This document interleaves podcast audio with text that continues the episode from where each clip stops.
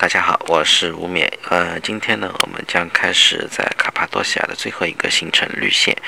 呃，因为绿线的行程比较长，所以我把绿线就安排在我们最后一天结束绿线的行程之后，我们也将离开卡帕多西亚。首先，呃，我们是来到了乌奇沙。呃，这里其实呢，也就是一大片的岩石。呃，都是由于岩石形成的各种各样的洞穴，而这些洞穴，这些洞穴呢，又形成了一个庞大的社区。根据导游的解说，当时呢有外敌入侵的时候，呃，居民就会躲在这些岩石洞穴里。洞穴里呢，又储存了很多的干粮和水，据说可以躲上数个月。在乌奇沙的不远处，就是昨天红仙到达的鸽子谷。呃，因为每个旅社的安排不一样，所以呢，有的旅社呢会把鸽子谷安排在绿线的行程中，因为两地相距不远。从那个乌奇沙，站在乌奇沙呃岩石的最顶上，可以看到，要与看看也可以看到鸽子谷。呃，参观完这里的岩石社区之后呢，我们来到了伊克马勒地下城。呃，因为在公元六到七世纪，波斯和阿拉伯军队出征消灭基督教，所以卡帕多西亚所有的地上生活，包括圈养牲畜、酿酒、生活、教育等，全部都转到了地下。在卡帕多西亚已知的地下城呢，有三十六座。最深的可以挖到地下十五层，差差不多呢，有三十五到四十米的样子，就地下三十五到四十米的样子。呃，而且最多可以容纳一万五千人左右在地下城避难。我们这次参观的这个地下城呢比较小，大约是挖到了地下三层，过道也非常的狭窄，基本上只能让一个人通过。但是到了每一层之后，发现地下的每一个房间都安排的非常紧，呃，安排的非常井然有序，有厨房，有卧室，也有做礼拜的教堂。呃，还有储存食物用的谷仓，整个地下城非常的昏暗，也非常的阴冷潮湿，所以说很难想象当时当时的人们要在地下生活数月，嗯，可因为要在地下城避难嘛，可能要在地下城生活很几好多个月，嗯，不知道他们是怎么能够熬出来的。出了地下城之后呢，有。很多当地的小商贩会围着你买各种各样纪念品，价格呢很便宜，非常便宜，基本上都是一个里拉或者两个里拉左右的那种小的手工制品。嗯，离开地下城就来到了俄赫拉勒俄赫拉勒峡谷，整呃这个峡谷呢是需要徒步的，整个时间大约是三个小时。徒步之前呢，导游会问问所有的游客是否有人愿意。愿意徒步，或者是有没有人不想徒步的？如果说不想徒步的游客呢，就只能在出呃那在出口那个汽车会把游客带到出口，在出口的地方等三个小时。呃，当然，嗯，既然来了呢，肯定是会想在峡谷里面走上走一走，看一下里面的景色，没有人会放弃这个机会的。嗯，这里呢原来是拜占庭时期基督教隐修地之一，所以呢峡谷下面也留下了很多彩绘的石窟教堂。嗯，走过那个台阶，呃，慢慢的就来到了峡谷的底部，顺着一条溪流行走。嗯，可以看到很多不同的修道院和教堂，包括芬芳教堂、蛇教堂等。一路上呢，也可以看到各种巨大的鹅卵石，呃，以及那个原始的草木。不过我当时去的季节呢，因为是十月份，在土耳其已经是属于冬季了，所以说，呃。没有，嗯，只能看到一些枯掉的草木。如果是在五六月份的时候呢，大家也可以可以看到峡谷下面，嗯，会有很多鲜花盛盛开，非常的漂亮。但是我去的季节不对，所以说没看到。呃，冬季的徒冬季徒步的人呢比较少，徒步的终点是塞米呃塞利米修道院。这个修道院呢，也是星球大战的取景地之一。同时，也是一个非常惊人的石窟建筑群，给人的感觉就是说，整个修道院就像是用一块巨大的岩石雕琢出来的，而且里面包括了厨房、学校、宿舍等，完全就整完全都是用手工雕琢的。嗯，到了修道院之后，在这这里就大家就休整了一下，简单的吃了一些午餐，就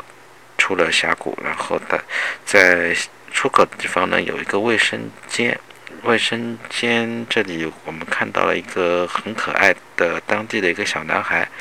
大概在六岁左右吧，六岁的样子，坐在卫生间门口，然后，然后呢，有上前面有一个小台子，上面放了个小碗，是。这个卫生间是要收费的，一个里拉。小孩子就在门口收费，而且这个小孩子呢也非常非常的喜欢拍照，每次给他拍完照，然后就急不非常急不可待的想要看一下拍的照片是怎么样的。嗯，这个时候呢，出了这个峡谷之后，嗯。一整个绿线就只剩下了最后两站，最后两站呢，表面上说是带你参观工艺品的加工工厂，实际上呢是带你去购物。嗯，这个也是在卡帕多西亚红线和绿线的唯一的两站两站带你购物的景点。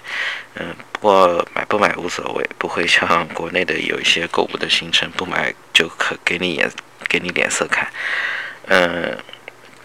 西卡多西亚，嗯，在那个卡帕多西亚呢，是以石头出名的，所以购物的第一站也离不开离不开这些石头。我们的第一站呢是一个石头的加工厂，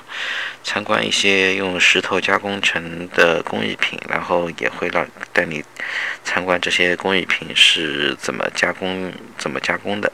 然后呢也会带你到一间工一间工坊，让你亲自加工一个半成品。嗯，然后第二站，第二站带你去的是一个地毯的加工厂。嗯，他们用的噱头呢，就是阿拉伯飞毯。当然，这个是看到有中国游客在里面才会，呃呃，那个里面的销售会用中文跟你说这个是阿拉伯飞毯。不过，不过呢，这些地毯，嗯，可以说做工真的是非常非常的精美，手摸上去呢，这手感也非常的舒服，也非常的柔软。不过，价格价格比较贵。非常非常贵，便宜的也需要大概三百到四百里拉，贵的地毯我看了一下，他们当时是拿出一个一一个非常巨大的一个一个地毯，然后上面绣了非常精美的图案，呃，就是呃开那个价格当时开到了大概有三万多里拉，嗯，不过很可惜，我对这种东西呢没什没什么兴趣，嗯。这样呢，这整个行程就全部结束，然后旅行团便开车就把我们带回了酒店，因为我们晚上是要坐十要坐十二个 要坐十二小时的大巴夜大巴去费特西耶，所以简单的吃了一点晚饭之后，就坐在酒店的大堂等等酒店送开车送我们去那个长途车站。呃，当时那个酒店的一个前台正在看土超，嗯，然后我就闲着无聊也凑上去一块看，嗯，前台很好奇，他就问我，他说他指着那个屏幕上几个球员就问我，这些人你认识吗？也可能可能是当地人觉得中国中国可能这边不会不会转播土超吧，呃，所以这些土超球员你可能是一个都不认识，不过。当时非常的巧，转播的是费内巴切的一场比赛。我指着其中一个说：“哎，你看这个人，这个人纳尼？”我说：“这个人是纳尼。”然后前台也是一脸的惊讶说：“哦，你居然认识他？”我说：“是啊。”我说：“还有范佩西，好像没看到他吧？”呃，所以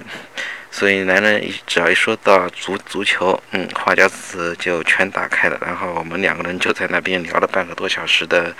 足球，嗯，时间。嗯，之后时间那个差不多了，前台就准备送我们去车站。到了车站之后，呃，上了上了车之后，我才知道，嗯，我才知道原来这个这个人呢，并不是简单的一个一个那个酒店前台，他原来是这家酒店的老板，老板，嗯。知道这个人是老板的身份之后呢，我马上对着这个老板是一顿猛夸。我说：“你们酒店真的是太棒了，呃，住宿非常的舒适，服务也非常的好。呃，如果下次有小伙伴要来卡帕多西亚的话，我一定会介绍他入住您的酒店。嗯，当然，虽然说说的有点，可能是有点拍马，也有点恭维，但是确实，嗯，这这个酒店非常的非常的不错，而且卡帕多西亚这个城市呢，也给我留下了非常深刻的印象，有点就是有点来了就不想走的感觉。后来回国之后呢，小伙伴也问也问我，如果下次再去土耳其，你准备去哪里？我是当时是毫不犹豫的就说了那个卡帕多西亚。嗯，到了巴士车站之后，呃，稍微等了一下就上车，然后进要整个行程需要十二个小时，十二个要经过十二个小时才到费特西耶，然后在那个巴士上会提供一些简单的夜校，但是虽然说那个巴士上有提供无线 WiFi，但不知道为什么一直连不上去，然后。车上的乘务员又不会说英文，所以也没办法沟通。呃，最后呢，我这个十二小时呢，嗯嗯，我也没有睡着，浑浑噩噩的，也也就到了，最后也就到了费特西耶。到到达费特西耶车站之后，叫了个出租车，来到了我呃，直接到了我们酒店，然后我们就开始。了，在费特西耶的度假之旅，嗯，我在下期呢也会跟大家介绍一下费特西耶的这个城市，欢迎大家收听我的节目，谢谢。